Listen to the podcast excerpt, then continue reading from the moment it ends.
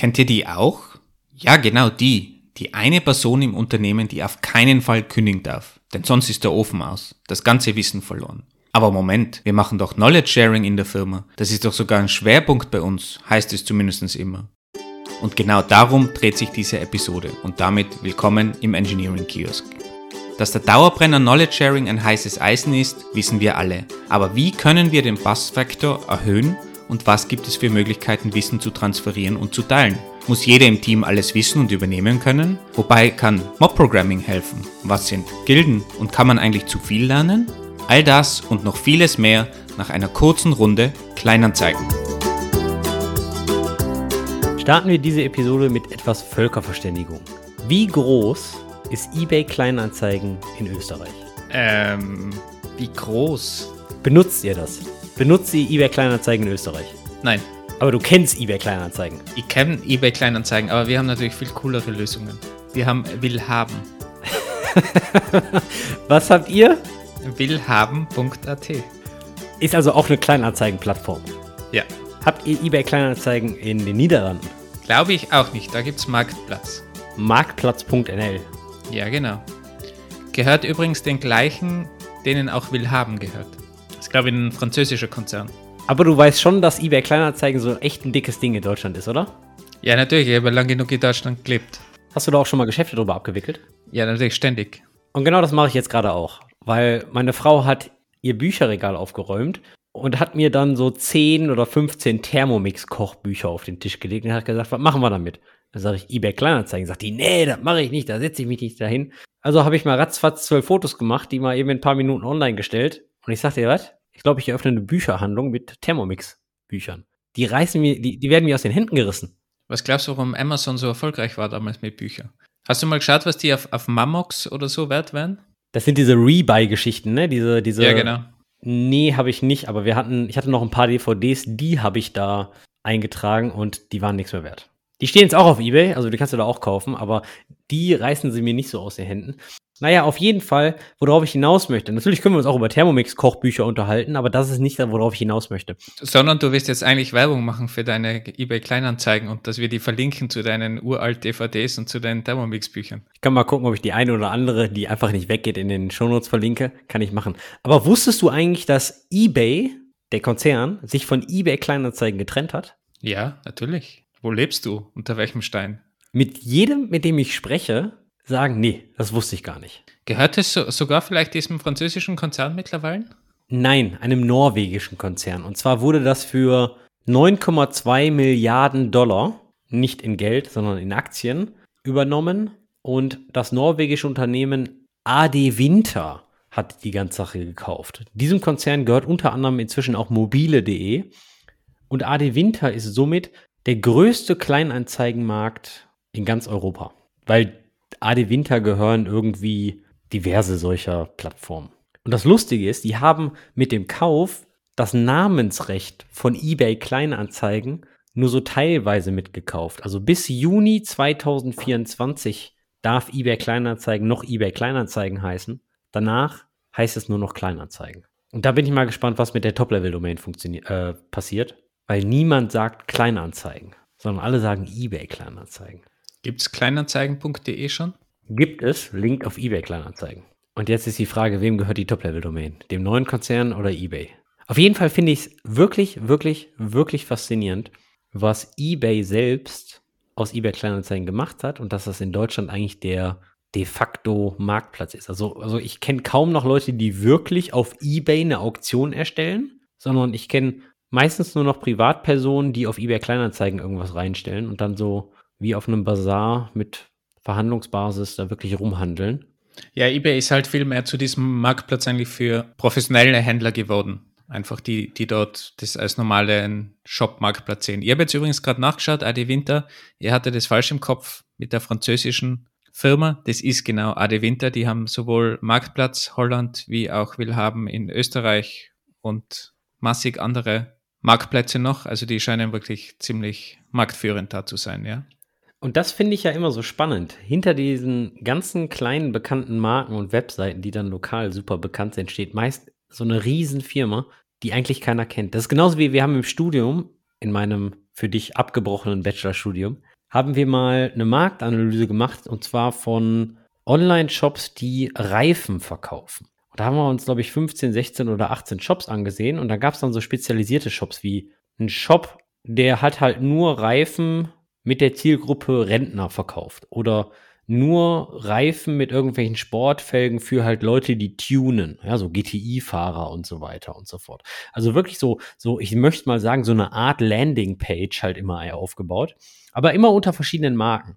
Und am Ende kam dann halt so ein Baum raus und da gibt es wohl irgendwie eine Firma, die betreibt so ungefähr 70 oder 80 Prozent aller Online-Shops in Deutschland oder jetzt hier auch in Holland und, und so weiter und so fort, die dann Reifen verkaufen. Aber es sind halt, keine Ahnung, 33 verschiedene Webseitenmarken mit äh, 33 verschiedenen Zielgruppen, ja, für Rentner und für, für, für, die, für die Sparfüchse und dann für die Leute, die nur die ganzen teuren Reifen kaufen und so weiter. Das ist schon faszinierend immer. Das ist auch die, diese Firma, die der größte B2B-Reifenhändler ist, wahrscheinlich im deutschsprachigen Raum, oder? Mich würde es wundern, wenn das nicht so ist. Ich kann es aber nicht hundertprozentig bestätigen, weil ich es nicht weiß. Ich habe den Namen nicht mehr im Kopf. Auf jeden Fall finde ich, finde ich das immer interessant. Naja, Thema The More You Know.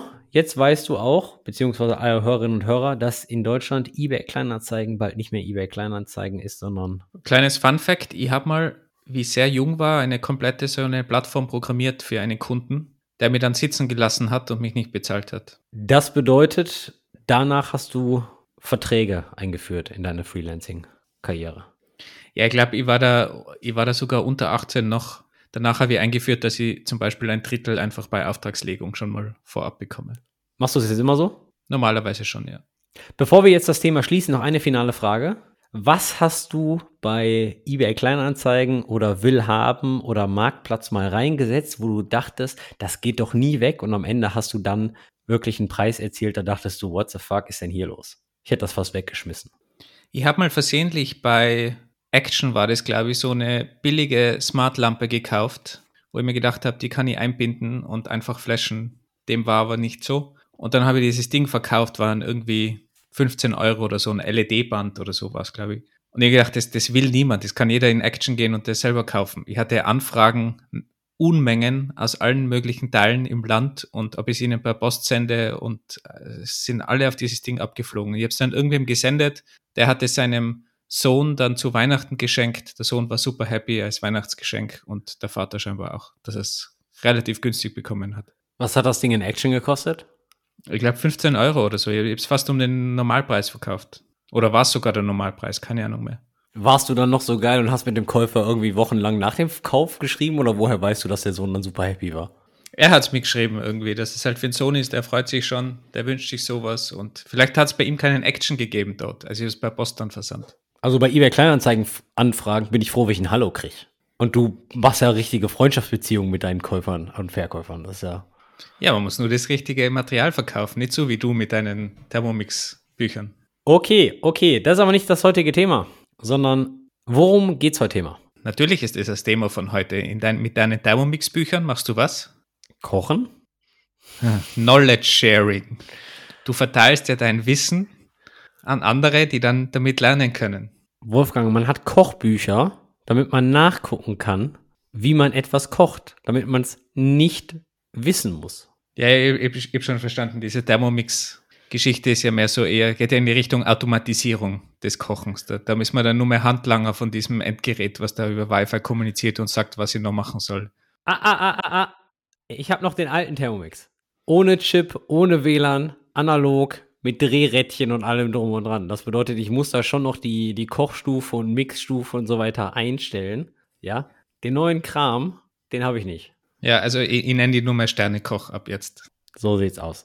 Heutiges Thema ist ein Evergreen. Ein Evergreen, was eigentlich jeder von euch kennt. Jeder von euch, der in einer Firma arbeitet, in einem Team arbeitet, ständig als Problem ansieht oder sagt, hey, das müssen wir mal wieder machen. Und zwar geht es um das ganze Thema Knowledge Sharing. Wie kriegt man das Wissen vom Wolfgang aus seinem Kopf und wie kann ich dieses Wissen erlangen, damit wir beide besser als Team agieren? Warum willst du es überhaupt aus meinem Kopf rausbekommen? Bin ja eh da. Das ist es ja. Stichwort Bassfaktor. Was würde passieren, wenn der Wolfgang vom Bus erfasst wird? Oder von dem Stein beim Klettern erschlagen wird. Ich glaube, glaub, die Wahrscheinlichkeit ist höher. Oder was ist, wenn du einfach mal im Urlaub bist? Oder was ist, wenn du von heute auf morgen Corona bekommst und der Verlauf ist nicht so ganz gut? Was passiert eigentlich, wenn du von jetzt auf gleich nicht mehr da bist? Wie hoch ist das Risiko, dass das Wissen, was du in deinem Kopf hast, firmenkritisch ist? Ich glaube, es ist sogar nicht mal nur, wenn ich sofort irgendwie weg bin, aber auch ganz normales Brain Drain, wenn ich kündige, Leute kündigen. Was ist Brain Drain? Ja, wenn die, wenn die ganzen Köpfe das Schiff verlassen, muss nicht sinkend sein, nur das Schiff verlassen. Also wir hatten das Thema mal über Portugal, dass so viele schlaue Köpfe aus Portugal ausgewandert sind und das sogar unterstützt wurde von Portugal. Und damit hast du halt einen extremen Verlust von deinem Wissen, weil das ist dann einfach weg. Und wenn die Leute kündigen bei dir, dann musst du erstmal schaffen, in diesen Wochen, Monate, je nachdem, was du für Kündigungsfristen hast, musst du erstmal schaffen, dieses ganze Wissen irgendwie dann aus dem Kopf rauszubekommen. Das ist meiner Meinung nach auch der wichtigste Punkt heutzutage fast. Für die Personen, die das Wort Bassfaktor das erste Mal hören. Die Definition meiner Meinung nach ist, wenn du einen Bassfaktor von zwei hast, dann können, müssen zwei Leute vom Bus erfasst werden, bis deine Firma nicht mehr weiter existieren kann. Ich habe mal gegoogelt. Der Bassfaktor oder auch Truck Number ist eine Kennzahl aus dem Risikomanagement zur Abschätzung von Projektrisiken. Die Truck Number ist jene Zahl an Personen, die mindestens ausfallen müssen, damit ein Projekt scheitert oder zumindest nicht mehr vorangebracht werden kann. Das bedeutet eigentlich, dass ihr immer eine sehr hohe Truck Number oder einen hohen Bassfaktor haben wollt, denn umso höher die Zahl ist, umso geringer ist das Projektrisiko und umso mehr wurde das vorhandene Wissen geteilt. Ein Bassfaktor von 1 ist immer kritisch, weil das würde bedeuten, dass wenn eine Person oder nein, wenn die Person vom Bus erfasst wird, dann gerät das Projekt in Schieflage. Und die Erweiterung von dem Ganzen ist dann, dass die Sea-Level-Leute nicht gemeinsam fliegen dürfen, oder? Das ist dann der Bus-Flight-Factor oder keine Ahnung, wie man das dann nennt. Ich glaube, das Fortbewegungsmittel ist völlig egal. Du kannst das auch Lastenfahrradfaktor nennen. Ja, das ist völlig egal. Also von daher. Ja, wir haben noch nie gehört, dass der Sea-Level nicht gemeinsam in den Bus fahren darf. Aber gemeinsam fliegen ist immer irgendwie das Risiko. Das wurde teilweise sogar von, von börsennotierten Firmen, glaube ich, erwartet, oder? Vom Board. Solche, oder, oder solche Regeln werden eingeführt von denen. Also ich kann dir sagen, weil ich in einem teilweise sicherheitskritischen Bereich arbeite, bei uns wird sowas auch nachgedacht. Wenn zum Beispiel die Firma irgendwo hinfliegt oder ganz viele Leute, dann werden teilweise auch andere Flugzeuge genommen und Co. Das ist also real. Naja, wie, wie dem auch sei. Das ist auf jeden Fall der Busfaktor. Und jetzt stellt euch mal bitte die Frage, wie viele Leute gibt es bei euch im Team, die Wissen über eine spezielle Komponente haben und was würde passieren, wenn diese Leute auf unbestimmte Zeit von jetzt auf gleich ausfallen? Natürlich ist das meiste irgendwie nur Quellcode, aber es gibt Applikationen, die sind einfach so komplex geschrieben oder Infrastrukturen, die einfach groß sind, wo es wirklich schwierig ist, dahinter zu steigen. Aber man muss ja gar nicht unbedingt immer diesen negativen Fall an, legen. Ich glaube, Knowledge Sharing ist ja auch ganz wichtig, um einfach die Kollaboration zu fördern im Team oder in der Firma und damit auch die Produktivität zu steigern. Wenn man einfach mehr Ahnung hat, was andere Teams machen, welche Technologien die verwenden, dann steigt im Endeffekt meiner Meinung nach zumindest auch die Produktivität, weil die Leute wissen, okay, ich kann zum Andi zum Beispiel gehen, weil der verwendet Infrastructure as Code und wenn ich mal eine Frage habe, kann ich den fragen. Oder ich habe auch was gelernt vom Andi und kann das dann in meinem Team jeweils einsetzen. Also es hat, glaube ich, ganz praktische Vorteile auch im ganz normalen Tagesgeschäft, in der normalen Entwicklung, würde ich sagen. Ich bin aber auch ein großer Fan davon, umso mehr Kontext eine Person hat, umso mehr Wissen das Team über eine Infrastruktur hat, über eine Applikation, über eine Architektur, über ein Design oder ähnliches, dass man auf Basis des ganzen Wissens dann auch neue Lösungen entstehen können, beziehungsweise bessere Lösungen. Weil wenn einer nur der Knowledge Key Holder ist, dann kann diese Person eigentlich nur neue Lösungen, die wirklich ins Konzept passen, vorstellen. Wenn aber alle das wissen, dann ist es nicht so, dass mehrere Köche den Brei versauen, sondern oft kommen da einfach sehr viele verschiedene Perspektiven, sehr viele verschiedene Hintergründe zusammen, was dann im Endeffekt zu einer besseren Lösung führen kann. Und man verhindert natürlich auch dadurch, dass vielleicht Teams das gleiche Problem zweimal lösen, mit zwei unterschiedlichen Lösungen. Und wenn man aber weiß, hey, das hat ja das Team A schon mal programmiert in der Vergangenheit. Ich brauche das gar nicht oder frage einfach dort mal nach, wie habt ihr das gemacht, wie habt ihr das gelöst, habt ihr Probleme gehabt, dann kann ich da einfach auch viel verhindern und viel Zeit einsparen. Vor allem in einer großen Firma, man glaubt gar nicht, wie viele Teams das gleiche Problem zehnmal lösen. Teilweise sogar im Team, weil man einfach vergessen hat, dass man das vor drei Jahren schon mal gelöst hat. Und sei es vielleicht nur eine kleine Funktion, dass man einfach draufkommt, okay, wir haben drei, vier, fünf Funktionen in unserem Quellcode im Team und die machen alle dasselbe. Also ich glaube, da kann man sehr viel Redundanz verhindern. Ich habe gerade schon erwähnt, das Topic Knowledge Sharing ist ein Evergreen in jedem Team, in jeder Firma. Aber was auch ein Evergreen ist, ist für mich ein Riesenmythos. Und zwar, Wolfgang, hast du jemals erlebt, dass in einem Team alle Teammember alles wissen und übernehmen können? Das wäre so schön. Dann hast du so irgendwie so Top 10 Developer oder ist es Top 10? 10x. Äh, äh, 10x, ja genau. 10x Developer, die einfach alles übernehmen können, alles programmieren können, am besten noch jede Programmiersprache können. ist ideal. Also wenn du so ein Team hast, ich würde es dir sofort abnehmen. Aber hattest du denn auch schon mal die Ambitionen von Teammitgliedern? Ja, alle müssen alles wissen, was wir hier tun. Oder denkst du überhaupt, das ist realistisch oder machbar? Ich überleg gerade, ob es sowas gegeben hat, dass es jemand wirklich wissen wollte. Es gibt schon hin und wieder so Charaktere, die extrem in diesen Le Lernen-Modus sich reinstürzen und dann schwer in den produktiven Modus wieder kommen. Aber das ist eigentlich eher die Seltenheit. Ich würde mal sagen, im Normalfall ist eher der Punkt, dass die Leute weniger Knowledge sharen und weniger lernen, weil sie einfach durch das Tagesgeschäft vielleicht so eingedeckt sind und man eher die Leute ein bisschen pushen muss oder eher in, in die Richtung stoßen muss, dass sie lernen. Oder hast du mal, mal so irgendwelche Situationen erlebt, dass jeder, dass eine Person alles wissen wollte? Ich denke, da ist ein Unterschied zwischen, dass eine Person alles wissen wollte und dass man das Ziel anstrebt, dass alle im Team das Gleiche wissen und somit alles übernehmen können, falls mal jemand gerade nicht kann. Ich denke, das ist ein Unterschied. Dennoch halte ich es für einen riesen Mythos, dass jeder im Team alles übernehmen kann und jeder im Team jedes Detail über die Applikationen oder den Themenbereich, den das Team übernimmt, weiß. Ich habe aber schon mehrmals erlebt, dass die Teammitglieder das gefordert haben. Und für mich ist das ein Riesenmythos, weil das ist genauso wie Dokumentation. Es ist gut, Dokumentation zu haben, aber wenn man die Dokumentation geschrieben hat, just in dem Moment ist sie schon out of date. Und ich denke einfach, man muss realistisch bleiben und einfach nur akzeptieren, dass Dokumentation sofort out of date ist. Und deswegen sage ich auch, dass man akzeptieren sollte, dass nicht jeder im Team alles wissen kann oder übernehmen kann. Und das ist auch okay so.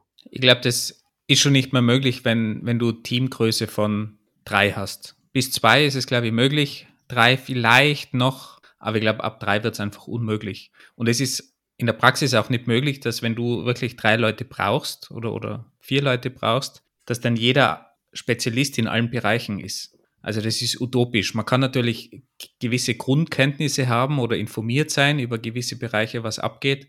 Aber wenn es dann ein Problem gibt und ich muss in einen Bereich eintauchen, in dem ich nicht zu Hause bin, dann brauche ich da einfach eine gute Dokumentation oder irgendwo eine Quelle, wo ich nachschauen kann, wenn die jeweilige Person nicht da ist. Und im Notfall kann ich dann vielleicht mich einarbeiten und ein gewisses Problem lösen in der Domäne.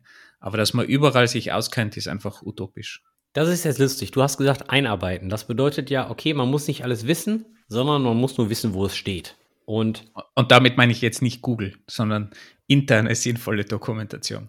Was für Möglichkeiten gibt es denn, interne, und jetzt kommt das wichtige Wort, sinnvolle Dokumentation zu erstellen? Was, was kennst du damit? Was hast du schon Erfahrung gemacht? Ja, wenn wir mal bei der schriftlichen Dokumentation bleiben, einen Punkt, da können wir gleich wieder eine Episode erwähnen. Das ist immer gut. In der Episode 14 haben wir Design Documents erwähnt, wo man gut den Entscheidungsprozess abdecken kann. Also wie hat man denn Entscheidungen getroffen? Wie ist man zu einem gewissen Design gekommen? Wie schaut das allgemeine Design überhaupt aus? Und das bietet einmal einen ersten Einstiegspunkt in irgendein fremdes System. Wo das Ganze gespeichert ist, ist dann nochmal eine andere Sache. Ob das jetzt irgendwo in den Git-Repos gespeichert ist, in einem zentralen Wiki-System oder vielleicht hat man sogar wirklich ein spezielles Wissens- Management-System oder, oder Knowledge Database, je nachdem, das ist dann egal, aber irgendwo muss das halt sinnvoll hinterlegt sein. Was bevorzugst du da eigentlich, Andi? Dokumentation eher im Repository oder zentrales System? Was ist da deine Erfahrung?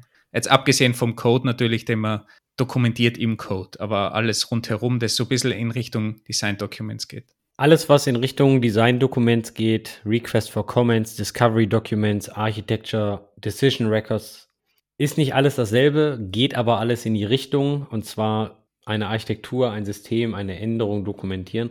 Sowas bin ich eher ein Freund davon, wenn das zum Beispiel in einem Wiki steht oder in einem, in einem Google Doc oder in einem Dropbox Paper oder ähnliches. Warum? Weil in der Regel, zumindest während der Review-Phase, die Möglichkeit an dem Dokument kollaborativ zu arbeiten in diesen Tools deutlich besser ist. Man kann schneller kommentieren, man kann gegebenenfalls in einen Vorschlagmodus gehen, man hat vielleicht direkte Einbindung von externen Whiteboard-Tools oder ähnliches. Klar, gibt es auch bei GitHub irgendwie so eine Art Diagrammunterstützung und so weiter und so fort. Aber in der Kollaborationsphase habe ich die gerne in, in wirklich einen Editoren, ja, so Google Docs, Dropbox Paper oder ähnliches. Wenn das dann später entschieden wurde und genauso gemacht wird, dann kann man überlegen, ob man das dann irgendwann in, in GitHub oder in Git überführt. Ich rede jetzt nur von Design Documents und Architecture Decision Records und so weiter und so fort. Wenn es um wirkliche Dokumentation geht, da bin ich so ein Freund davon. Moment, was ist denn wirkliche Dokumentation? Äh, naja, wie funktioniert das System? Wie konfiguriere ich das und so weiter? Das sind ja nicht die Sachen, also wie man das konfiguriert und was zum Beispiel jeder Konfigurationstyp für eine Möglichkeit hat, äh, ob das jetzt ein Integer ist, ein String oder was heißt der Geier nicht, das ist ja alles nicht Teil des Designdokuments. Natürlich kann ein Designdokument so tief gehen, aber wie es dann später wirklich implementiert ist, kann ja immer noch anders sein. Und sowas ist dann schon Dokumentation. Oder wie setze ich einen äh, äh, PG-Bouncer auf oder, oder wie backuppe ich meine, meine Postgre-Datenbank mit PG-Horde oder ähnliches. Ähm, da kommt es immer ganz drauf an, was, für wen ist denn die Dokumentation? Für den Entwickler, für den Endanwender und da kommt es dann auch darauf an, wer, ist, wer ist die Zielgruppe und wo treibt sich die Zielgruppe rum und wo packe ich die am besten hin. Man sieht es ja zum Beispiel sehr viel bei Open Source Dokumentationen oder bei Open Source Projekten. Viele Leute haben einen Doc-Folder im Git und ein paar Markdown-Dateien. Wenn es aber dann an den Endanwender geht, die erfolgreichsten Projekte haben dann nochmal eine, eine Webpage mit Dokumentation drauf. Das sind dann meist so zwei verschiedene Gruppen. Die Endanwender nutzen es wirklich und die Leute, die denken, auch ich mache mal ein Pull-Request oder ein Issue, die sind eh schon auf GitHub zu Hause. Und ich glaube, genau darum geht es, dass man dann die Daten auch in einem System zur Verfügung hat. Ob die vielleicht im Hintergrund in unterschiedlichen Repositories liegen, ist gar nicht so das Problem dann, solange man eben eine zentrale Suche vor allem hat, dass man wirklich die richtigen Dokumente auffinden kann. Weil das Problem ist, wenn ich nicht genau weiß, wo ich suchen muss, in welchen Repositories das zum Beispiel liegt, gerade wenn es um, um irgendein Problem geht, oder ich vielleicht mal schnell rausfinden will in der Firma, wie handelt denn Team XY die Implementierung von dieser API, dann ist es natürlich angenehm, wenn ich da zentrale Suche habe in einem zentralen System, in, in einem Wiki, um schnell an die Dokumente zu kommen, als zuerst rauszusuchen, okay, wie viele Repositories gibt es denn? Welches Repository ist das Richtige? Welches Repository gehört diesem Team, wo genau dieses Projekt drin liegt? Dann haben die Teams vielleicht unterschiedliche Strukturen in den Repositories, wie sie dokumentieren. Insofern macht Sinn, da ein zentrales System zu haben und eigentlich da, wo ich Einblick habe, alle größeren Firmen, wo einfach mehrere Teams zusammenarbeiten, die haben normal ein zentrales System, wo man zentral suchen kann, um möglichst schnell an die Informationen zu kommen. Bei Dokumentation, welches System du nutzt, ich denke, da kann man nur verlieren, weil jeder hat eine Meinung und der eine mag Confluence, der andere mag Slab.com, der dritte mag alles in Git. Weiß ich nicht. Ich denke einfach nur wichtig ist, dass man Dokumentation hat und gut ist. Ich denke, da sollte man vielleicht hier und da mal ein bisschen zurücktreten und nicht so auf seinem Standpunkt verharren, sondern seid froh, dass Dokumentation da ist. Schreibt sie hier und da mal, weil ich glaube, da müssen wir uns auch alle zu zwingen. Aber Dokumentation in geschriebener Form ist, glaube ich, schon mal eine gute Sache. Kannst du mir noch eine Frage beantworten, warum alle Wikis, die so herumschwirren, alle so altmodisch sind? Was ist denn ein modernes Wiki? Ja, vor allem die, das User Interface. Das User Interface schaut immer aus, als wäre es aus den 90ern. Aber was ist denn ein modernes Wiki? Ja, Was stellst du dir denn davor? Ein, ein schöneres User Interface. Habe mir jetzt geoutet, dass ich kein Hardcore-Entwickler bin, der nicht nur Markdown falsch schreibt.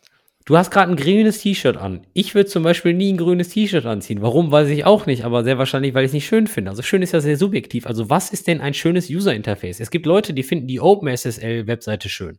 Ja, aber du hast ja auch keine Webseite aus den 90ern, wo irgendwie so ein Under Construction GIF, Animated GIF oben ist. Die, die Zeiten ändern sich ja. Meines Erachtens nach sollte auch wieder Schnee im Winter sein auf den Webseiten. Oder, oder voll, äh, eine ne schöne Volltextsuche, die einfach gut funktioniert und die mir vielleicht äh, Autocompletion Vorschläge gibt und solche Dinge. Halt einfach ein modernes System, das man so gewöhnt ist aus anderen Systemen. Und irgendwie Wikis haben sich nicht weiterentwickelt, kommt mir vor. Einfach wenn es um UX, UI geht. Vielleicht, weil sie auch einfach funktionieren. Ich, ich, ich sehe schon, du bist zu viel Backend-Developer. Ich hoffe, alle äh, UI, UX-Developer fühlen jetzt mit mir mit, dass Wikis leider äh, schlechte Oberfläche haben. meiner Meinung nach. Okay, wir wissen, wo es steht. Aber jetzt ist es so, niemand hat Zeit, lange Dokumente zu lesen, weil wir sitzen ja eh schon den ganzen Tag vor dem Rechner, unsere Augen schreien schon und jetzt willst du, dass ich immer noch mehr lese und noch mehr lese. Was gibt es denn nochmal für andere Formen von Knowledge Sharing, die ich so im Team heute anwenden kann? Ja, wenn wir mal ganz unten bleiben, weil wir gerade bei Code jetzt schon waren. Ich glaube, eine der häufigsten Formen, die eigentlich so auch ständig angewandt wird, ist halt Pair Programming und vielleicht auch Mob Programming. Also Mob ist dann mehr als zwei, dass man halt wirklich in der, in der Gruppe gemeinsam an irgendwas schraubt. Und wenn man das einfach gemeinsam macht, wissen auch alle automatisch Bescheid. Das heißt, es braucht keine Dokumentation lesen, es braucht kein aktives Sharing, weitergeben. Wenn man das gemeinsam macht und auch vielleicht gemeinsam bespricht und gemeinsame Entscheidungen trifft, dann hat man da natürlich viele Leute an Bord. Da muss man natürlich dann immer abwägen, okay, wie viele Leute holt man dazu? Üblicherweise ist ja eher Pair Programming, dass es zwei Leute sind. Es sind dann natürlich auch zwei Leute gebunden, aber üblicherweise wird die Codequalität besser, und wenigstens zwei Leute wissen sehr detailliert Bescheid über den Code. Wie bist du denn, wie bist du denn immer als Engineering Manager damit umgegangen, wenn die Kritik von deinem Chef kam, hör mal, wieso brauche ich denn jetzt zwei oder vielleicht sogar drei oder vier Leute fürs Mob-Programming, damit die mir ein Feature entwickeln? Dafür bringe ich doch die Zeit. Ist meinem Manager gar nie gesagt. Das ist das Einfachste.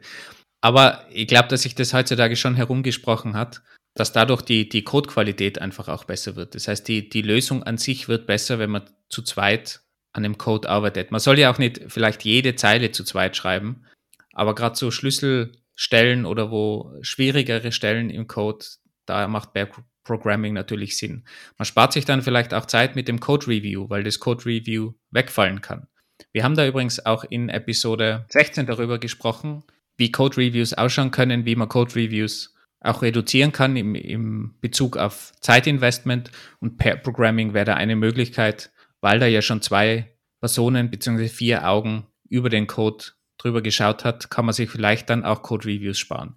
Und dann am Ende hat man vielleicht gar keine Zeit verloren, weil bessere Qualität, weniger Iterationen, keine Code-Reviews und weniger Bugs, vielleicht weniger Frust beim Kunden. Also es gibt viele Dinge, die das natürlich befürworten. Bessere Qualität, stelle ich mal zur Frage, wenn ich jetzt mit dir Pair Programming mache und du programmierst JavaScript, ob das zu besserer Qualität führt, weiß ich jetzt auch nicht.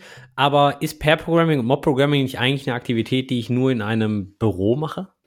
Also rein von technischer Seite spricht eigentlich nichts dagegen, das auch remote zu machen. Und ich kenne auch einige, die das machen. Ist heutzutage kein Problem mehr. Du hast in den ganzen IDEs teilweise Support dafür, dass du also nicht nur den Bildschirm teilst, sondern wirklich die IDE, zum Beispiel VS Code kostenlos, kannst du es einfach machen, andere Leute einbinden, kannst gemeinsam an dem gleichen Code arbeiten, ohne dass du den Bildschirm sharest, was teilweise, gerade wenn es um, um Code geht und große Auflösungen am Bildschirm dann schon ein Problem wird teilweise. Also kannst du wirklich direkt den Code sharen, deinen Cursor und kannst gemeinsam an dem Dokument arbeiten und bist dann vielleicht noch in einem Videocall verbunden oder nur Audio und kannst, kannst sprechen. Also da gibt es eigentlich kein Problem mehr. Natürlich Früher war das eher, man hat gemeinsam einen Kaffee getrunken vor dem Bildschirm und hat das gemeinsam gelöst. War auch nett. Aber warum nicht remote?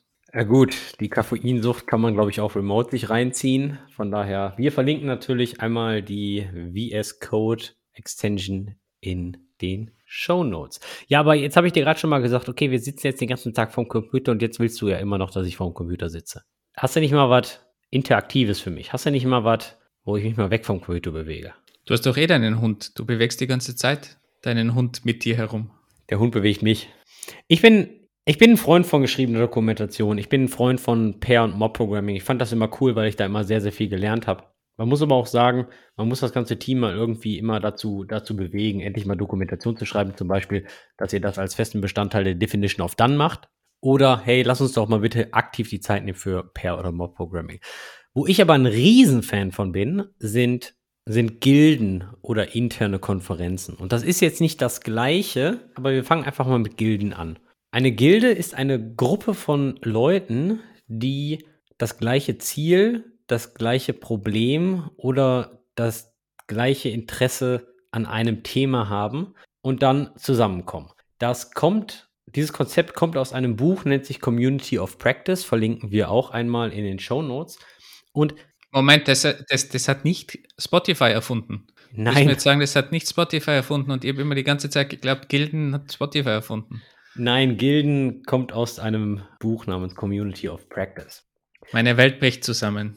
Zuerst habe ich schon erfahren müssen, dass eigentlich dieses ganze Konzept, was Spotify da groß verkündet hat, gar nicht bei Spotify zur Anwendung kommt. Und jetzt erzählst du mir noch, Gilden wurde nicht von denen erfunden. Auf jeden Fall, wie kann sowas aussehen? Zum Beispiel bei Trivago hatten wir mehrere Gilden. Wir hatten eine Python-Gilde, die hat sich primär dann zum Beispiel um die Programmiersprache Python gedreht.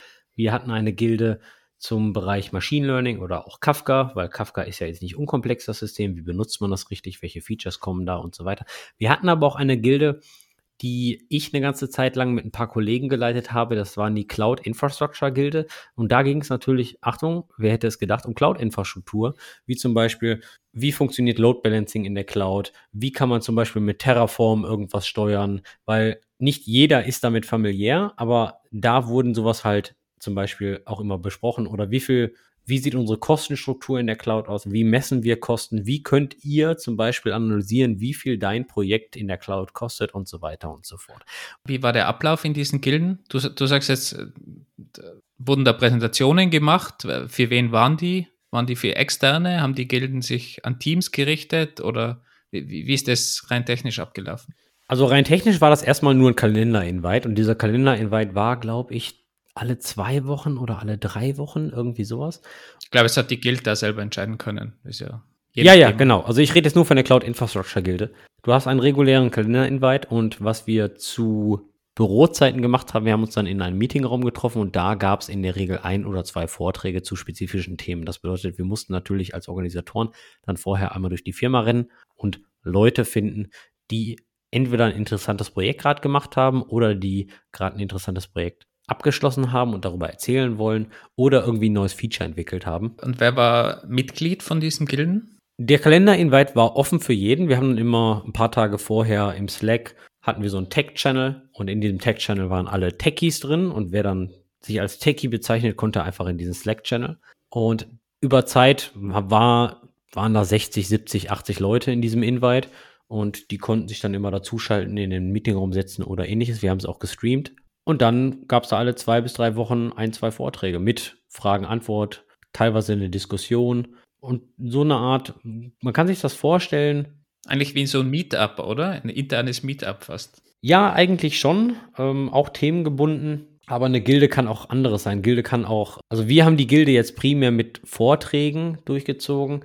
Ich kenne zum Beispiel auch andere Gilden, das sind eigentlich dann nur Interest Groups, die kümmern sich zum Beispiel um API-Design und dann auf Code-Ebene zum Beispiel. Die entwickeln dann den API-Standard für die Firma. Also eine Guild muss nicht im Vortragsstil sein, sondern einfach nur eine Gruppe von Leuten aus verschiedenen Teams, wild gemixt, die sich um ein Thema kümmern und das dann in der Firma weitertreiben. Ihr habt es auch zum Beispiel in der, in der PHP-Guild damals erlebt, die haben den Coding-Style-Guide gemeinsam entwickelt. Das war ein harter Kampf über Wochen hinweg. Aber es gestanden, irgendwann sind die Fetzen geflogen aber am Ende hat man wenigstens einen firmenweiten Coding-Style-Guide gehabt. Das heißt, Guilds können natürlich auch Entscheidungen treffen, wenn das von den Mitgliedern so gewünscht ist und auch vom Management so natürlich unterstützt wird, klarerweise. Aber ganz oft haben die auch wirklich Entscheidungsgewalt über den jeweiligen Spezialbereich. Das ist aber ein wichtiger Punkt. Da, sofern eine Gilde Entscheidungsgewalt hat, beziehungsweise die Möglichkeit hat, neue Firmenstandards festzulegen, da muss natürlich Management-Backing dabei sein. Das bedeutet, holt euch einen Sponsor, am besten irgendeinen technischen Management-Leader, der CTO oder ähnliches, der die ganze Sache natürlich auch unterstützt. Weil sonst habt ihr die Experten in der Gilde drin sitzen, die kommen mit einem Proposal da raus und dann irgendjemand von hinten links sagt, hey, ich finde Whitespace ist aber doof, ich hätte gern Tabs.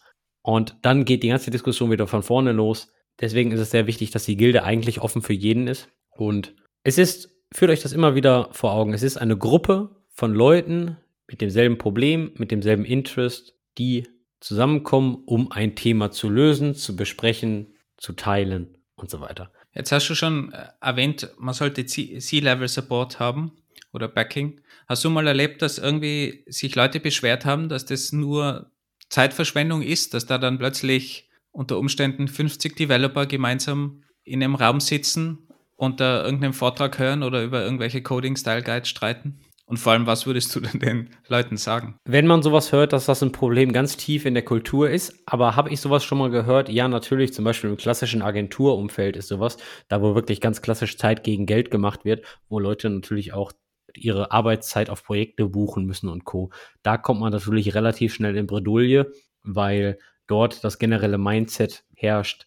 Wir haben hier einen Entwickler und ein Entwickler muss mindestens so und so viele Stunden auf, auf Projekte buchen, damit die ganze Sache hier rentabel ist. Ich hörte auch schon hier und da, dass es diverse Agenturen gibt, die das deutlich relaxter sehen, die natürlich dann ein anderes Angebotsmodell haben oder ähnliches. Aber ich, ich würde mich mal aus dem Fenster lehnen und sagen, okay, in vielen Bereichen, wo ganz klares Time-Tracking stattfindet und wo gewisse Schwellenwerte mit deiner Produktivität erreicht werden müssen, da kommt man relativ schnell an, an solche Aussagen. Ich glaube, ich kenne noch früher, hey, der Kunde zahlt nicht für Unit-Tests. Geht so ungefähr in dieselbe Richtung, meines Erachtens nach. Meines Erachtens nach ist das aber auch alles ein bisschen zu kurz gedacht, weil das eigentlich eine, eine, eine Learning Opportunity für jeden Entwickler ist und man, man möchte ja, dass ihre, seine, seine Entwicklerinnen und Entwickler und die Tech-Leute sich kontinuierlich weiterentwickeln, damit die auch best zu besseren Lösungen beitragen, damit der Tech-Stack aktueller bleibt, damit man nicht diese technischen Schulden hat und irgendwann alle sagen, hey, pass mal auf, wir können hier kein Feature mehr entwickeln, wir müssen jetzt erstmal alles refactoren. Vor allem muss man natürlich auch immer sehen, wenn dann die Management-Ebene auch bei dem Kunden gegenüber sagt, wir haben die besten Developer, wir haben super weitergebildete Developer und auch den Mitarbeitern und Mitarbeiterinnen gegenüber sagt, wir haben das super Umfeld, wo ihr euch weiterentwickeln könnt und wo ihr lernen könnt. Das liest man ja heutzutage fast überall. Und am Ende wird dann nicht erlaubt, dass man irgendwelche Guilds macht oder dass irgendwelche Zeiten freigeschaufelt werden, für die Mitarbeiterinnen, damit sich die weiterbilden können und Knowledge Sharing betreiben können. Ganz abgesehen davon, dass es auch einen finanziellen Vorteil hat, weil wenn die einfach schneller sind in Zukunft beim Programmieren, wenn ich weniger Sachen doppelt mache, wenn ich, wenn ich vielleicht besser zusammenarbeiten kann, dann hat das ja auch wirklich einen monetären Vorteil am Ende. Also, also wenn ich das sogar mal ausblende, dann muss ich aber trotzdem noch sagen, wenn ich ein interessanter Arbeitgeber sein will, dann muss ich halt auch dementsprechend diese Möglichkeiten schaffen und nicht nur ins Job-Ad reinschreiben, sondern dann auch wirklich leben. Und das ist, glaube ich, das größte Problem. Wenn es nicht gelebt wird vom Management, dann scheitert es halt auch in allen Ebenen darunter. Da gibt es so einen schönen Spruch. Und zwar geht ein Teamleiter zum, zum CEO und sagt, der Wolfgang, der möchte jetzt auf die Konferenz, kostet 2000 Euro. Dann sagt der CEO, ja, was ist, was passiert denn, wenn ich das zahle und er geht? Dann sagt der Teamleiter, ja, was passiert denn, wenn er nicht geht und bleibt? Und das ist es eigentlich. Was passiert eigentlich mit den Leuten, wenn die nicht lernen? Und Deswegen sage ich, die ganze Sache ist halt zu kurz gedacht. Kurzfristig mag das sein, dass ein solches Guild-Meeting, wo 30 Leute da ist, sehr teuer ist. Gar keine Frage. Mittel- bis langfristig, sofern die ganze Sache richtig aufgebaut ist, hat die ganze Firma was davon, meines Erachtens nach. Was, was glaubst du, was das prozentuell ist bei einer Person? Was würdest du da einplanen für Lernen, Weiterbilden, Knowledge Sharing, also jetzt kein Pair-Programming natürlich und keine Dokumentation, weil das, glaube ich, Teil von, von der eigentlichen Arbeit, aber alles, was darüber hinausgeht, Guilds, interne Konferenzen, externe Konferenzen vielleicht auch. Wie viel Prozent würdest du schätzen? Sollte jemand dafür investieren, meinst du? Ja, also im C-Level, was würdest du veranschlagen jetzt von der Arbeitszeit? Wie viel Prozent? Wir reden über explizites Lernen. Explizites Lernen meine ich, ich setze mich jetzt hin, blocke die Zeit dafür und nicht implizites Lernen, das, was ich auf Stack Overflow lese und so weiter, richtig? Ja, natürlich. Also alles, was abseits des Entwickelns zum Beispiel passiert. Ich würde mal sagen, alles so zwischen 10 und 20 Prozent. Ja, das wäre jetzt auch meine Schätzung gewesen. Also eine Stunde am Tag würde ich mal sagen. Wir brechen wir es auf eine Woche runter, dann wäre es halt irgendwas so zwischen vier Stunden und, und einem Arbeitstag. Ja, würde ich auch so kalkulieren, ja. Und das muss, das muss gar nicht explizit immer so sein, ich nehme mir jetzt jeden Freitag vor, äh, eine neue Datenbank auszuprobieren. Das kann ja auch in irgendeiner Art und Weise schleichend sein, wie zum Beispiel diese Guild-Meetings, diese Pair-Mob-Programming oder, oder, oder. Von daher, meines Erachtens nach ist auf jeden Fall ein großes Zeitinvestment, ist auch ein großes Geldinvestment. Aber sofern man als Firma da ein bisschen Guidance drauflegt und vielleicht auch ein bisschen die Richtung bestimmt oder Grenzen setzt, dann ist das alles super. Zum Beispiel so diese klassischen Konferenzbudgets, die Firmen haben, ist ja auch so eine Art Lernen, obwohl Lernen natürlich nicht gleich Knowledge Sharing ist, aber zum Beispiel gibt es ja auch beim Konferenzbudget oft Grenzen. Auf der einen Seite, du hast jetzt irgendwie 2000 Euro Konferenzbudget, die werden aber jetzt zum Beispiel jetzt nicht für die Black Hat Conference, das ist eine Sicherheitskonferenz in Las Vegas für, für äh, meist so für White Hat Hacker und so was, wenn du jetzt JavaScript programmierst. Weiß ich jetzt nicht, ob das so wirklich passt, ja. Aber das sollte schon natürlich irgendwie Job oder Rollen gebunden sein. Aber kommen wir doch mal, wo wir gerade über Konferenzen sprechen, wieder zu internen Formen, wie man Knowledge Sharing macht. Und natürlich gibt es das auch den Bereich Konferenz natürlich auch im internen Forum. Das muss nicht immer eine mehrtägige Konferenz sein, die die Firma organisiert, sondern das können auch ähnliche Meetings wie ein Guild-Meeting sein. Zum Beispiel, Trivago ist da, war da eine ganze Zeit lang ganz vorne dabei und zwar haben die einmal pro Jahr ein sogenanntes Tech Get Together gemacht. Das waren zwei Tage, wo wir in einer externen Location waren und dann die so richtig mit Call for Papers und Teambuilding Activities und allem drum und dran haben wir wirklich eine interne Konferenz gemacht. Man muss natürlich auch sagen, man braucht eine gewisse Größe von der Firma. Also so, so 100, 150, 200 Tech-Leute sollte man schon sein, damit diese Konferenz auch wirklich breit gefächert ist, weil so hatten wir dann wirklich Themen über User Experience, User Design bis über ähm, irgendwelche Inner Details der JVM oder wie fängt man am besten, am besten mit Home Automation an? Also ihr seht auch schon, dass da nicht immer knallhart um Projekte innerhalb der Firma gehen muss, sondern vielleicht auch mal ein bisschen Zeit trackt, einfach mal um neue Inspirationen zu kriegen. Wir hatten auch einen Talk über Brotbacken zum Beispiel, über die algorithmische Herangehensweise beim Brotbacken. Dieser Talk war unglaublich schön. Schöne Grüße an Hendrik. Was er gemacht hat, Hendrik ist ein faszinierter Softwareentwickler und er mag auch AB-Testing. Und er hat über Monate hinweg Brot gebacken mit verschiedenen Mehlsorten und hat alles ein- und ausgetauscht und dann natürlich alles dokumentiert. Und das hat er mal auf GitHub gepackt und guess what? Die ganze Sache ist auf Hacker News auf die Frontpage gekommen. Also ich habe noch nie jemanden gesehen, der ein GitHub-Repo zum Thema Brotbacken auf die Frontpage von Hacker News gekommen ist. Der hat es irgendwie geschafft. Verlinken wir euch natürlich auch in den Show Notes. Schaut mal rein. Anscheinend gibt es in der Entwickler-Community äh, sehr viel Interesse ans Brotbacken. Der ist natürlich mittlerweile ein YouTube-Star, muss man auch dazu sagen, hat, hat einen YouTube-Channel. Verlinken wir natürlich auch gerne mit ziemlich vielen Followern. Aber man muss gar nicht so jemand sein, der vielleicht einen eigenen YouTube-Channel be betreibt, sondern es kann wirklich jeder so einen Vortrag machen. Und das kann man gar nicht oft genug erwähnen, dass es in jedem Eck in der Firma interessante Themen gibt. Und auch Juniors, auch Studenten können Vorträge machen. Ja, das große Problem ist, bei jeder kann Vorträge machen, ist, es gibt gar kein Problem. Die Herausforderung, die mir immer gegenübergestellt wird, wenn ich mit Leuten spreche und sie versuche zu motivieren, ob sie nicht mal einen Vortrag machen möchten, ist, ich weiß doch gar nichts. Alles das, was ich weiß, wissen die anderen doch schon. Und was ich dann sehr, sehr oft mache, ich frage die Leute oft, hey, woran arbeitest du denn? Ja, ich mache gerade ein WordPress-Plugin. Ja, cool, erzähl mir doch mal was. Und auf einmal fangen die an und zu erzählen und du siehst das Feuer in deren Augen, wie die dafür brennen, ein WordPress-Plugin zu installieren und zu schreiben. Und dann meine ich so, ja, aber Moment mal, wie bindest du das denn jetzt an die Content-Management-Funktionalitäten von WordPress an? Oder wie machst du denn damit jetzt Cross-Publishing, dass ich zum Beispiel den Content, den du im WordPress pflegst, zum Beispiel auch auf dem Mobile Phone pushen kann und so weiter und so fort. Und da kommen dann immer Antworten. Und am Ende, und, und während des Gesprächs schreibe ich dann oft mal ein bisschen mit und am Ende habe ich dann so ein paar Fragen und so ein paar Antworten und der schicke ich dann sage, hey, pass mal auf, hier ist das von der Outline von deinem Talk. Und dann werde ich immer mit großen Augen angeguckt und dann ich so, wie jetzt? Ja, all das, was du mir gerade erzählt hast, wusste ich gar nicht. Ja, wie jetzt? Und dann erkläre ich halt immer, nicht jeder weiß alles. Was die Leute doch immer denken, dass die Leute, zu denen man selbst aufschaut, alles wissen, was man selbst weiß. Das ist aber falsch. Jeder hat ein gewisses Wissen in einem Bereich. Und nicht jeder kann sich in jedem Bereich umschauen. Und deswegen, wenn man sich das vor Augen führt, merkt man, dass dieser Satz, ich weiß doch gar nichts, ich glaube, der richtige Begriff ist Imposter-Syndrom oder so. Da komme ich dann mit meinem Bachelorstudium um die Ecke, das weiß ich nämlich nicht. Meines Erachtens ist der totaler Blödsinn und meines Erachtens nach kann jeder was erzählen. Und besonders, angenommen, man hat da jetzt eine Gruppe von Senior Engineers und Staff Engineers und man kommt als Junior Engineer da auf die Bühne und spricht einfach mal darüber, über seine Erfahrungen, über sein Onboarding in der Codebase. Für mich als Senior oder Staff Engineer wäre das ein super interessantes Thema, weil das zeigt mir erstmal, wie einfach oder halt auch schwer unser Source Code zu verstehen ist.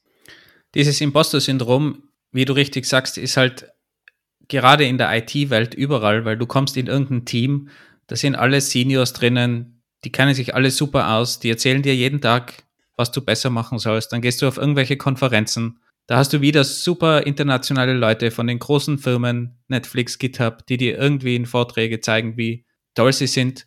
Und dann kommst du da als kleiner Junior und sollst jetzt deinen Seniors im Team erklären, was gut ist. Und da sagen natürlich alle, ihr habt doch keine Ahnung. Und ich glaube, man muss damit umgehen lernen. Man weiß nicht alles. Das ist ja auch gut so, haben wir ja auch schon besprochen. Und du kannst mir keinen Senior zeigen, der alles weiß. Das Gibt's einfach nicht. Und wie du schon richtig sagst, das Onboarding-Beispiel ist super. Das kann ein Senior nicht wissen. Ein Senior kann nicht wissen, wie es ist, durch einen Onboarding-Prozess zu gehen, weil höchstwahrscheinlich das schon einige Jahre zurück ist. Und es gibt immer irgendwo interessante Dinge. Und wenn man da einfach mal klein anfängt, man akzeptiert, okay, ich weiß nicht überall Bescheid und es gibt andere, die wissen besser Bescheid in manchen Bereichen, aber es gibt auch ganz viele Leute, die wissen weniger, auch in der Firma, in anderen Teams oder der Senior eben, der nicht weiß, wie es ist, durch einen Onboarding-Prozess zu gehen. Und wenn man diese Themen findet, wo andere Leute weniger wissen, es gibt sicher auch paar Leute im Publikum, die wissen mehr oder wissen, wissen genauso viel. Aber ist ja kein Problem, wenn im Publikum 50 Prozent Leute sitzen, die das nicht wissen, für die ist das super interessant. Und auf die muss man sich konzentrieren. Also da würde ich einfach vorschlagen, möglichst klein starten, vielleicht mal einfach ausprobieren, wer wenig Erfahrung hat im Präsentieren in irgendeiner Gilde oder so, nicht gleich zur externen Riesenkonferenz gehen, sondern da einfach mal langsam starten, dann bekommt man auch das Feedback, was gut ist, was vielleicht äh, optimierungsbedürftig ist und dann kann man dementsprechend weiter wachsen in seinen Präsentationsskills und, und findet auch mal raus, was interessant ist und was nicht. Und da sind natürlich solche Leute wie der Andi, der dann einem sagt, okay, das ist super interessant, extrem wichtig und hoffentlich machen das halt auch die Manager und anderen Seniors, dass die einfach die Juniors oder Students oder was auch immer im Team einfach ein bisschen pushen und denen auch zeigen, dass man über solche Dinge sprechen kann und, und die positiv bestärken, damit die Leute nach außen gehen und auch am Ende dem Senior was beibringen können. Und mein Lieblingsbeispiel ist da auch immer mit den Studenten, ich habe denen das immer gesagt, die, die eine Position angefangen habt, haben, dass sie die sind, die den Blick von außen haben, diesen uneingeschränkten Blick, die nicht im Tunnel drin sind von der Firma und die erstmal sagen können, hey, das ist komisch, das ist schwierig, das war beim Onboarding extrem eigenartig oder warum habt ihr das so und so gemacht? Also du hast diesen Blick nur einmal, wenn du als Junior oder als Student reinkommst. Und diese Chance musst du nutzen. Und dieses Learning, was du dort machst, kannst du natürlich auch genauso in einem Vortrag verpacken. Super Idee. Intern gibt es etliche Möglichkeiten, diese Vorträge zu üben. Wichtig ist jedoch, dass jemand dich bestärkt oder ihr jemanden bestärkt, dass das Wissen was kommuniziert werden kann, auch wirklich Wissen ist und dass die, dass die Person dann auch ein bisschen Selbstvertrauen kriegt. Zum Beispiel eine, eine tolle Sache, die wir bei Trivago sehr oft genutzt haben, sind sogenannte Postmortem-Konferenzen. Und zwar kommt es wieder so eine Art aus dem Infrastrukturbereich. Systeme fallen aus, wir haben ein Inzident. Nach einem Inzident schreiben wir ein Postmortem-Dokument. Was lief gut, was lief schlecht, was müssen wir verbessern und so weiter und so fort. Und was wir dann einmal hatten, einmal im Quartal hatten wir eine Konferenz, wo wir drei Ausfälle aus dem vorherigen Quartal präsentiert haben. Aber nicht so, hey, das ist passiert, der Kubernetes-Cluster ist hops gegangen und dann gab es ein Regional Outage bei Amazon und so, sondern das wurde alles in so einer kleinen Comedy-Show mal so ein bisschen verpackt. Und wir haben uns da mal ein bisschen selbst auf Korn genommen und haben uns über, über uns selbst gelacht. Weil im Endeffekt waren die meisten Ausfälle von uns selbst verursacht auf Basis von irgendwelchen Fehlern, Bugs oder einfach nur fehlerhaftem oder man hat ein Enter von einem falschen Befehl auf dem Dev anstatt dem Pod-System ausgeführt, etc., etc. Passiert den Besten. Einfach den Leuten Mut machen, um sich einfach mal zu trauen, auf die Bühne zu gehen und was zu erzählen. Apropos erzählen. Das ist nämlich genau ein Klassiker bei den Herausforderungen von solchen internen Konferenzen, internen Guilds. Ihr benötigt einen Driver, einen Organisator, jemanden, der dieses Format kontinuierlich nach vorne treibt. Und kontinuierlich nach vorne treiben heißt jetzt nicht nur den Kalendertermin einzustellen, sondern man muss eigentlich konstant auf der Hut sein und neue Speaker finden, immer nur für Content sorgen, mal eine Diskussion anstacheln und so weiter und so fort. Denn ohne jemanden, der das aktiv treibt, wird es über kurz oder lang sterben. Am Anfang sind dann noch alle Leute motiviert, man kriegt vielleicht zwei, drei, vier, vielleicht acht Talks zusammen, aber was passiert beim fünften Meeting oder beim sechsten? Irgendwann denkt man, oh, wir haben doch schon darüber geredet und wir haben schon darüber geredet. Da muss jemand Kreatives an den Platz, der Leute ermutigt, über diese Themen zu sprechen. Wer übrigens mehr über dieses Thema wissen will, Episode 29, da haben wir darüber gesprochen, wie man Meetups organisiert und wie viel Zeit es ist. Und nachdem das eigentlich nur ein internes Meetup ist, ist es eigentlich so was ähnliches. Also das braucht Zeit, das braucht einen Driver und es entsteht auch nicht von selber. Aber ich glaube, es kann jeder in der Firma anstoßen und hoffentlich wird es positiv aufgenommen und auch dementsprechend unterstützt. Andi, was haltest du eigentlich von, von Lunch Talks? Ich habe gehört, dass Leute sowas machen, habe ich noch nie gemacht. Also die Grundidee, ihr habt es auch selber oft miterlebt, ist, dass man einen Vortrag mit dem Essen verbindet. Man bekommt irgendwo Essen üblicherweise, irgendein kleines Buffet. Wir hatten das sogar an der Uni schon und Free Food an der Uni, da, da ziehst du alle an. Kann man nicht einfach Pizza bestellen? Buffet, also sorry, natürlich, beim Buffet bin ich immer dabei. Aber ich habe jetzt eigentlich gedacht, wir bestellen jetzt eine Runde Pizza und setzen uns vor irgendein Screen und schauen uns einen Talk auf YouTube an. Ja, ich glaube, Pizza wäre wär schon zu viel gewesen fürs Budget damals äh, an der Uni. Das war leider sehr, sehr beschränkt. Wie gesagt, Uni-Budgets äh, sind leider nicht so umfangreich wie in der Industrie. Da muss man mit, mit kleineren Sachen, da, da, war, da war man teilweise sogar froh, wenn da irgendwie zwei, drei Brötchen oder so gestanden sind, die irgendwie vom Vortag von irgendwo aufgetrieben worden sind. Aber egal, es geht darum, dass man sich beim Essen vielleicht trifft und dann eben gemeinsam einen Talk anschaut. Jemand gibt einen Talk, man spricht über irgendetwas und verbindet es mit dem Essen. Sehr beliebt bei den Managern natürlich, weil es meistens in der Mittagspause passiert und dann verlierst du keine Zeit, weil die Leute ja in ihrer Mittagspause noch freiwillig dort irgendwo hingehen. Und da sehe ich auch ein bisschen den Knackpunkt von diesen Lunch Talks. Die funktionieren ganz gut in einer Firma, meiner Meinung nach. Ist natürlich sowieso immer freiwillig, aber da kann man dann hingehen, bekommt vielleicht ein gratis Essen. Das ist auch etwas lockerer üblicherweise. Aber was ich jetzt öfters gesehen habe, ist, dass diese Lunch Talks eins zu eins übernommen worden sind in das Homeoffice, Remote Work. Und da ist es für mich dann schon die Frage, wenn, wenn du viele Meetings hast und dann ist dein, eine Mittagspause auch noch mit einem Meeting geblockt, wo du dann vor dem Computer sitzt, dich nicht bewegst und einfach dein Essen nebenbei noch reinschaufelst, dann finde ich das jetzt weniger gut. Also die Lunch Talks waren früher eine gute Erfindung im Office. Für Homeoffice und Remote Work, meiner Meinung nach, sind die ein bisschen kritischer zu sehen und ich bin nicht mehr so ein großer Fan davon, wie ich früher eigentlich war. Ich war da noch nie so ein richtiger Fan von, aber ich bin auch nicht der Mensch, der sich auf YouTube irgendwelche Talks reinzieht. Weiß ich nicht. Ich bin da eher so der Freund von, dass man dann zu einer richtigen Konferenz geht, sich aktiv Zeit nimmt, sich in den Raum setzt und dann dem Speaker lauscht. Ich weiß nicht, ich war noch nie der YouTube-Talk-Freund. Da waren aber auch echte Talks dabei. Also es muss nicht immer YouTube-Talk sein, überhaupt nicht. Bei Trivago war das oft ein YouTube-Talk, aber das hat auch ein ganz normaler Talk, eine Präsentation sein können, wo es halt auch was zum Essen gibt. Oder einfach, dass es in der Lunchtime stattfindet. Aber wir reden jetzt hier gerade sehr viel über Talks und Vorträge und Dokumentation und so. Das bringt mich mal auf eine Frage. Was für ein Lerntyp bist du eigentlich? Bist du eher so der Mensch, der sehr viel liest oder der Mensch, der eigentlich so Videotutorials macht, so Udemy-Kram oder so? Oder bist du eher so der Frontalmensch, dass du dann da vorne irgendwie, so wie in der Schulklasse, dass dann Lehrer sein muss und du machst das dann nach? Oder bist du eher so der Typ, der sagt, hey mal, nee, ich muss mal ein reales Problem lösen und dann, ich mach der, ich bin der Hands-on-Typ, der Proof-of-Concept-Typ? Also ich bin definitiv kein Lesetyp. Ich bevorzuge auf jeden Fall visuellen Input und da vor allem von einer realen Person als Präsentation oder vielleicht im Team. Da kann ich sicher am besten lernen. Aber wenn ich jetzt nur lange Texte lesen muss oder Tutorials oder auch, auch sogar Videotutorials, die gehen zwar ein bisschen besser, aber sind auch nicht meine präferierte Art, dann tue ich mir da eigentlich eher, eher hart und im Team hands-on, vielleicht mit Präsentation, möglichst interaktiv. Das ist eigentlich die Form, die, die ich persönlich bevorzuge. Aber es gibt natürlich auch Leute, die lesen sich am liebsten irgendeine gute Dokumentation durch von A bis Z. Habe ich noch nie verstanden, aber ich kenne natürlich auch viele solche Leute. Und dementsprechend ist es auch halt wichtig, dass man verschiedene unterschiedliche Formate anbietet in der Firma. Dass es eben schriftliche Dokumentation gibt, dass es vielleicht Videotutorials gibt, dass viele Sachen aufgezeichnet werden, Talks, dass man die nachschauen kann als Video oder dass man eben auch im Team in irgendeiner Form sich hands-on weiterbildet. Aber sagst du jetzt gerade, dass man ein Thema in allen Versionen zur Verfügung stellen muss. Einmal als Video, einmal als geschriebene Form, einmal als Hands-on Proof of Concept und so weiter.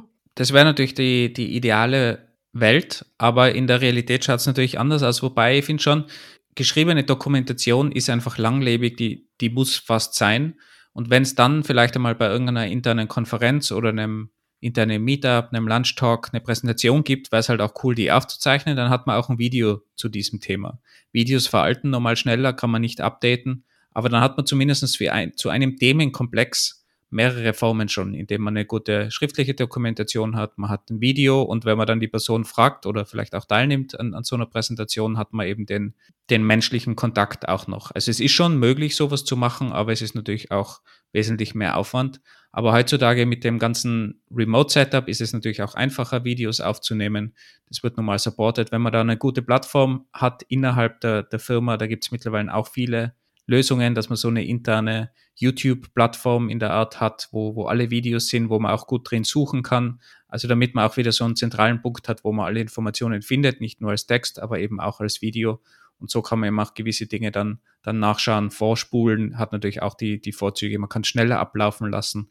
Also ich schaue meine Videos üblicherweise auch so, so Vorträge auf, auf 1,5 oder 1,75 Speed. Und wenn es was Tieferes geht, kann ich wieder runterschalten langsamer. Also es hat alles Vor- und Nachteile. Darum ist es natürlich auch gut, wenn man da unterschiedliche Leute hat, die in unterschiedlichen Formaten die ganze Sache an, an die anderen Leute in der Firma weitergeben. Denselben Content in unterschiedlichen Formaten finde ich ein bisschen Overkill, muss ich zugeben. Ich denke, es ist einfach nur wichtig, dass man sich selbst mal damit auseinandersetzt, was für ein Lerntyp man eigentlich ist und was man eigentlich braucht oder wo man am besten wirklich lernen kann. Ich habe zum Beispiel mal Videotutorials auf Udemy ausprobiert und ich habe mich mal wirklich durchgezogen. Ich habe mal 40 Stunden Videos geguckt über ein paar Wochen. Ich glaube, wie ich eine Flutter-App programmiere. Hat auch super Spaß gemacht. Aber irgendwann hast du halt das Konzept raus und dann habe ich das Gefühl gehabt, ich habe mich schneller als der Trainer bewegt. Und ähm, da habe ich gemerkt, ist ein interessantes Format, ist aber nicht für mich. Ich bin eher so der Hands-on Proof of Concept-Typ, der sich ein Problem schnappt und dann schaut, wie man das löst. Aber ich glaube, du brauchst immer geschriebene Dokumentation dazu. Also das ist eigentlich, du, du, kannst ja nicht irgendwas ausprobieren, ohne irgendwo den Input zu bekommen. Also du brauchst eine API-Dokumentation, du brauchst eine, eine gute schriftliche Dokumentation. Ich glaube, das ist die Grundlage und alles, was drüber kommt, ist gut. Es muss ja auch nicht dasselbe Content sein. Du hast eine, eine starke schriftliche Dokumentation und dann gibt es halt zu einem Aspekt oder ein Einführungsvideo zu diesem Themenbereich, zu dieser API, zu diesem Produkt, was das Team anbietet zum Beispiel. Also sowas ist ja immer möglich. Du musst ja nicht wirklich jeden Content-Teil auch wirklich in allen Formaten anbieten. Aber ich glaube, in einer großen Firma, in einer diversen Firma ist schon gut, wenn du das in, in möglichst vielen Formaten auch anbietest. Podcast wird sich zum Beispiel auch super anbieten. Interne Firmen, interne Podcasts sind ja mittlerweile auch sehr weit verbreitet und größere Firmen machen das eigentlich auch zur, zur Information und hat, glaube ich, so die alte Mitarbeiterzeitung, die es da so gegeben hat früher oder den, den Newsletter schon langsam abgelöst. Jetzt reden wir hier über Knowledge Sharing, Lernen. Denkst du, man kann zu viel lernen? Denkst du, man kann überlernen? Also im beruflichen Kontext jetzt? Denkst du, irgendwann ist mal genug? Ich glaube, man kann nicht, nie zu viel lernen, aber man kann natürlich zu viel Zeit investieren und das wird halt dann auch irgendwann der Arbeitgeber vielleicht bekritteln. Also man muss sich halt da einfach überlegen, wie du auch schon erwähnt hast, was lernt man, zu welcher Konferenz geht man, dass das halt möglichst nahe an dem ist, was man dann auch irgendwie nutzen kann. Natürlich sind es vielleicht auch Perks, dass die Leute irgendwo hinschicken und äh, wenn es heutzutage Massagen oder so gibt in, in Firmen, dann zählt es ja auch als Arbeitszeit und hat jetzt wenig mit, ähm, mit deiner Arbeit zu tun. Aber wenn es dir halt im Gesamten besser geht, dann hilft es der Firma auch. Und wenn, wenn für dich ein wichtiges Thema ist, was vielleicht auch in der Zukunft einmal wichtig werden könnte für die Firma, obwohl du jetzt vielleicht nicht konkret an diesem Bereich arbeitest, kann das ja auch ein gutes Investment sein für die, für die Firma. Also man muss sich überlegen, wie viel Zeit investiert man und vielleicht muss man da auch mittlerweile dann priorisieren, was ist wichtiger, was will man wirklich lernen und wo hat man mehr davon am Ende, wenn man das lernt. Wobei ich ganz allgemein kein großer Fan bin von dieser Strukturierung. Ich finde es auch schade, dass jetzt bei den Universitäten immer mehr auf diesen Lehrplan gegangen wird. Auf den normalen Universitäten hattest du ja viele Freifächer und konntest da auch aus ganz anderen Bereichen Sachen lernen. Das wird immer weniger, das wird immer weiter runtergekürzt, diese Dinge. Finde also schade, weil auch ein breites Wissen kann, kann sehr gut in, in Firmen helfen, auch wenn es gar nichts jetzt direkt damit zu tun hat, mit dem eigentlichen Arbeiten. Denkst du, es ist schwieriger geworden, mit dem Wechsel der Arbeitsumgebung, wie es vor Corona war, sehr Office getrieben und jetzt während Corona, beziehungsweise sind wir schon nach Corona, weiß ich jetzt auch nicht, aber sehr remote getrieben. Denkst du, die ganzen Themen hier, die wir heute angesprochen haben, wie man Knowledge shared, Gilden, Lunch Talks, interne Konferenzen, Pair Mob Programming, geschriebene Dokumentation und auch die Herausforderungen, die wir angesprochen haben, den Mythos, dass jeder im Team alles wissen muss und übernehmen kann, Imposter-Syndrom, dass es immer schwierig ist, Leute zu finden, die Vorträge halten oder auch herauszufinden, wie viel man lernen sollte oder darf, beziehungsweise was für ein Lerntyp man ist. Denkst du, dass die Arbeitsumgebung von zu Hause oder im Büro das jetzt schwieriger oder einfacher macht? Ich glaube, im Allgemeinen ist es einfacher geworden, weil durch das Remote-Arbeiten die Dokumentation viel besser werden muss. Weil wenn ich im Office gemeinsam arbeite, kann ich halt schnell einfach jemanden mal fragen. Das ist remote wesentlich schwieriger und ich glaube, die meisten Firmen haben schon mal erkannt, dass die Dokumentation wichtiger wird, dass auch Dinge zum Beispiel mehr aufgenommen werden. Früher war das einfach viel schwieriger. Man hat da komplettes Video-Setup benötigt, um in irgendeinem Raum irgendwas aufzunehmen. Heutzutage, wenn alles remote passiert, drückst du einfach auf den Knopf, kannst es aufnehmen. Es kann ein Teammitglied, was zum Beispiel krank war, schnell nachschauen. Alle solche Dinge vereinfachen eigentlich das Knowledge Sharing. Nichtsdestotrotz brauchst du trotzdem den Treiber hinter dieser ganzen Sache. Du brauchst eine gute Plattform, du brauchst eine gute Suche, du musst die Daten irgendwo an den Mann und die Frau bringen überhaupt. Also das bleibt alles gleich, vielleicht sogar noch schwieriger, weil du jetzt viel mehr Material hast als früher. Aber du hast natürlich auch mehr Chancen. Also ich würde sagen, im Allgemeinen wird es leichter, weil du einfach mehr Material hast, aber die ganzen Challenges bleiben eigentlich gleich, um das wirklich weiter zu verteilen, um die Zeit zu blocken, um die Zeit zu investieren, das Problem mit dem C-Level und so weiter. Also die ganzen Dinge bleiben eigentlich bestehen, meiner Meinung nach zumindest. Wie siehst du das Ganze? Einfacher oder schwieriger? Ich bin mir gar nicht sicher, ob man das so kategorisieren kann. Ich glaube, das eine ist in dem aktuellen Setup einfacher. Ich glaube, manche Themen sind schwieriger. Das, was mich so ein bisschen stört im Remote-Setup, ist eigentlich, dass man den Szenenwechsel für den Kopf halt nicht mehr so hat, dass man immer alles nur von dem Screen macht. Ohne Screen geht es halt nicht. Und im Büro hat man halt mal ein reales Whiteboard, mal was Haptisches. Da, das strengt nicht die Augen an, entlastet vielleicht auch ein bisschen den Kopf, weil der Kopf dann halt ja eine andere Umgebung hat. Ich glaube, das ist so die reale Herausforderung. Das könnte zur neuen Volkskrankheit werden. Ja, da hast du vollkommen recht, weil du stehst, du stehst meistens nicht mal mehr auf und dann hast du noch das Essen während dem Lunchtalk, was du in dich reinschaufelst, sitzt wieder am Bildschirm. Also das kann durchaus ein äh, Problem sein, definitiv. Also ich glaube auch, dass, dass dieses Hybrid-Setup vielleicht die bevorzugte Variante ist, zumindest für mich wäre es die, und dass da schon viele Firmen äh, auch möglichst viele Nicht-Display-Events, wenn man es mal so nennen will, machen müssen oder, oder werden in Zukunft, um das einfach zu verbessern, diese ganze Situation. Aber lasst uns mal wissen, was ihr so macht, welche Formen ihr habt, ob wir irgendwas vergessen haben an Sharing-Formen. Vor allem lasst uns wissen, was bei euch vielleicht ganz gut funktioniert oder was auch sehr schlecht funktioniert hat. Würde uns natürlich freuen, wie immer da mehr Input zu bekommen, was in anderen Firmen so gemacht wird. Und am besten auf Twitter, ENG Kiosk oder auch bei E-Mail direkt an uns unter stetisch at engineeringkiosk.dev. Das war's von uns zum Thema Knowledge Sharing. Und was wir natürlich jetzt von euch erwarten, ist eigentlich, dass ihr zu eurem Team geht und eine Sache der hier vorgestellten Methoden einfach mal nehmt und einfach mal durchzieht und einfach schaut doch einfach mal, was bei rumkommt, ob das positiv angenommen wird. Und lasst uns dann wissen, wie es funktioniert hat. Ansonsten würden wir sagen, bis bald. Ciao.